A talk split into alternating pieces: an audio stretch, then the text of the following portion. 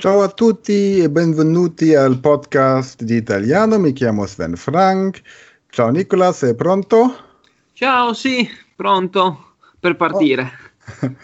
Allora, oggi vorrei parlare um, di un libro che si chiama Wie man Deutscher wird in 50 einfachen Schritten. Eine Anleitung von Apfelsaft, Schorle bis Tschüss.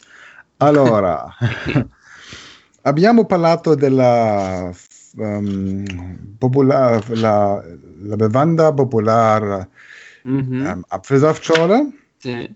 Um, ma oggi vorrei parlare di cose differenti. Per esempio, pantofla. Pantofla. Pantofla. Co- Pantoffel. cos'è? Hausschuhe. Non ah, pan- pantofole, pantofole. Pantofole. ok. Pantofole. Ah, ah. Allora, benutzt du Hausschuhe? Mm, no. No. No, ho sempre, ho sempre le scarpe a casa. Ah, ok. Mm, Allora, um, scarpe, scarpe della, della, st- um, della strada? mhm, Scarpe normali, sì. Scarpe normali? Sì, sì. Ah, è, un, è come un... um, was heißt Gefängnis? Prisona, Ah, prigioniero? prigione. sì. Pri- per, le pe- per le pie- per i piedi. Eh, s- sì, un po' sì. Però, ah, ah, boh, non, non- non mi piacciono le pantofole. Manco, e neanche le ciabatte mi piacciono. Magari d'estate eh, uso mm, le ciabatte, quelle infradito. Ok. Non so se sai quali sono. Um, Aldiletten? Also so, No, non lo so, in inglese flip-flops. flip-flops. Ah, ja, flip-flop, ja. Le sol, le sol scarpe che possono dire su nomine. Flip-flop, Esatto. flip-flop, quando marcia. Esattamente quelle. Sì. Però d'estate, d'inverno eh, sempre le scarpe. E con, con le piedi nudi? No, non mi piace, mi dà altamente fastidio. Ah, Sì. Però sono io. ah, ok, ok. Allora, um, pantofole, pantofole sono Mhm. tedesche, ok. Um, un grandissime, una grandissima prima colazione. Una grandissima prima? Colazione. Ok. Perché la prima colazione in Germania è un Mm. grande, una grande festa. Ok. Cosa come- celebrate? Sì, sì, sì, sì. Al- eh, alla fine settimana Mhm. è un... eh, sì, ehm, abbiamo prima colazione per due ore. Mhm, Ok. Non, non la pane Nutella come tu. No, no, qualcosa eh, in è più. un, un- un- un- sì, è un rituale. Mhm. Allora, ehm, cosa abbiamo? Mi Ah, ricordo che in Austria eh, mol- molto spesso con la mia famiglia ospitante, ah, verso il fine settimana organizzavano cioè, sempre que- la colazione enorme con eh, moltissime cose. sì, sì. Sì, sì, c'era- c'erano marmellate, Nutelle, poi c'era quella cosa di pane dolce, come si chiamava? Stritzel, qualcosa del genere. Mhm, Esatto, esatto. Cornetto, Uova, carne, salsicce, di tutto. genau, croissant o brioche, Mhm. ähm, caffè, tè, cioccolata calda, ähm, formaggi, sì, sì, è vero. ja? Salsicce. prosciutto. Oppure, oppure quelli, quelli, mh, le creme spalmabili. Le creme spalmabile. Mhm, mhm. Sono delle creme che possono essere formaggio oppure altre eh, creme, eh, erbe, panna, Ah, ok. cose così che si spalmano sul pane, tipo Sì. la Nutella. Ähm, ähm, sì, sì, sì, sì. Mhm. Ähm, Streich, Streich, Streichkäse, oder? Ah, esatto, esatto. Frischkäse, Frischkäse, Mhm. eh, formaggio fresco, Sì, esatto. esatto. formaggio... ehm, Spalmabile. sì, sì. Allora, mm, Tatort. Tatort. um, conosci Tatort? L'ho, l'ho, già sentito, è tipo... Uh, è un posto dove è successo qualcosa. Eh sì, Tatort normalmente se uh, c'è un, uh, un, una cosa criminale, mm-hmm. una persona, um, ein, ein Mord. Un, ok, un, un morto. Un morto, so einfach, un morto. um, la scena dove um, il morto occorreva. Mm-hmm. Ah, la scena del crimine. Yeah. Allora, um, il morto occorreva o succedeva? Dove, co- cosa succedeva? L'omicidio? Sì. Ok, ok, no, dove yeah. l'omicidio su- yeah. succedeva. Perché il morto è morto, non, non succedeva, è morto. sì, ma se, se un, per esempio, un mafiosi mm-hmm. um, muori, no. Uccide? Uccide, uccide un, una persona. Mm? Um, il uh, uccide cioè, dici quando il fatto succedeva? Sì, sì, sì, sì. Quindi quando l'omicidio allora, era in corso, quando sì. l'omicidio succedeva. E abbiamo un, un serie mm-hmm. um, nella televisione mm-hmm. ogni um, domenica mm-hmm. che si chiama Tatort.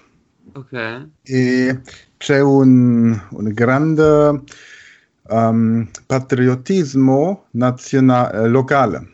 Allora, per esempio, in Italia um, sia Tatort Roma, Tatort Venezia, Tatort okay. Milano, Tatort Calabria, Tatort Palermo, ok? E qui in, in uh, Germania abbiamo Tatort Köln, Tatort Frankfurt, oh. Dresden. Allora, le persone, le tedeschi guardano il televisione ogni televis- domenica okay. per vedere mm-hmm. per vedere su Tatort locale, sì. uh-huh, uh-huh. E non an- visto questo. Sì? Ma, ah, recycling. Um, riciclare, come recycle? Uh, riciclare. Riciclare. Mm-hmm. Allora, come funziona in Italia? Riciclare. Um, allora, in Italia molto semplice, è, mi, è, anche più semplice di quando era a Koblenz, perché mm, qui eh, abbiamo per ogni casa, uh, ogni casa ha dei mastelli, sai cosa sono i mastelli? Sì, per... Sì, esatto, sono i, i, i, i bidoni della spazzatura mm-hmm. per sì. carta, plastica, uh, umido, uh, indifferenziato, carta plastica, umido, indifferenziato. Bottiglie, bottiglie. È vetro, esatto, è, ver- è vetro. Um, e ogni giorno ce n'è uno diverso. Quindi, per esempio, da noi il lunedì eh, devo portare giù mm-hmm. uh, davanti alla, mio, alla, all'edificio dove abito io, devo portare giù uh, l'umido e il vetro. Poi il martedì l'indifferenziata poi il mercoledì l'umido, giovedì carta, venerdì umido. Uh-huh. E, e, e, sabato plastica. Vero. Ok. Sì, è Ab- così tutte le settimane. Abbiamo il principio simile, mm-hmm. ma abbiamo grande um, bastoni. B- mastelli, grandi uh, mastelli. Mastelli, mastelli. Mm-hmm. Um, ogni, car- ogni in, uh, in tutte le, le case mm-hmm. e una volta per settimana dobbiamo mettere i mastoni nella strada. Mastelli, mastoni Mastelli. non esiste. ah, ok, Mastelli. Uh-huh. Mastelli. Ecco, questo uh, l'avrei voluto sapere due anni fa, perché mm-hmm. quando sono andato a Koblenz io non lo sapevo e non me l'hanno detto. E quindi eh, d- dove ero io, nel, nel, um, nell'edificio dove ero io, c'erano sì questi bidoni fuori dalla casa, sì. però erano dentro il giardino interno e c'erano questi bidoni grandi che non sapevo di chi fossero. E quindi io ogni volta quando dovevo buttare la spazzatura scendevo di notte come un ladro e la buttavo perché non sapevo se fossero del palazzo oppure no. Quindi andavo lì così, buttavo e me ne andavo correndo. che non volevo infrangere regole che non sapevo. sì, sì, molto, molto strane. Um, ma in fatto, mm-hmm. qui dove, dove abita, dove abito, mm-hmm. mh, abbiamo una, una grande fabbrica mm-hmm. per bollire. Per um, bollire? Zum Verbrennen, verbrennen. Ah, per bruciare, per bruciare. Per bruciare. Mm-hmm. Um, ja, den Müll, den, eine Müllverbrennung. Ah, beh, sì, ah, quindi un, c'è una, un grande inceneritore. Inceneritore, sì. Inceneritore. Incenitori. Inceneritore. Inceneritori. Tore, uno. Inceteni... Eh, allora. Inceneritore. Inceneritore. Inceneritore, te lo scrivo. Scrive, scrive al chat. Scrive la, la parola al chat, per favore. Inceneritore. Inceneritore. Allora, esatto. inceneritore. Allora, e tutte le cose sono trasportate, trasportate qui. Mm-hmm, no, allora, okay. non abbiamo un sistema di recycle, mm-hmm. ma di incenire. Ma ok, ma di incenerire. Ok, quindi voi mettete le cose nei bidoni e vengono portate tutte là e vengono bruciate. Sì, sì, okay. perché la fabbrica è molto grande mm-hmm. e dobbiamo usarlo. Chiaro, chiaro. Eh?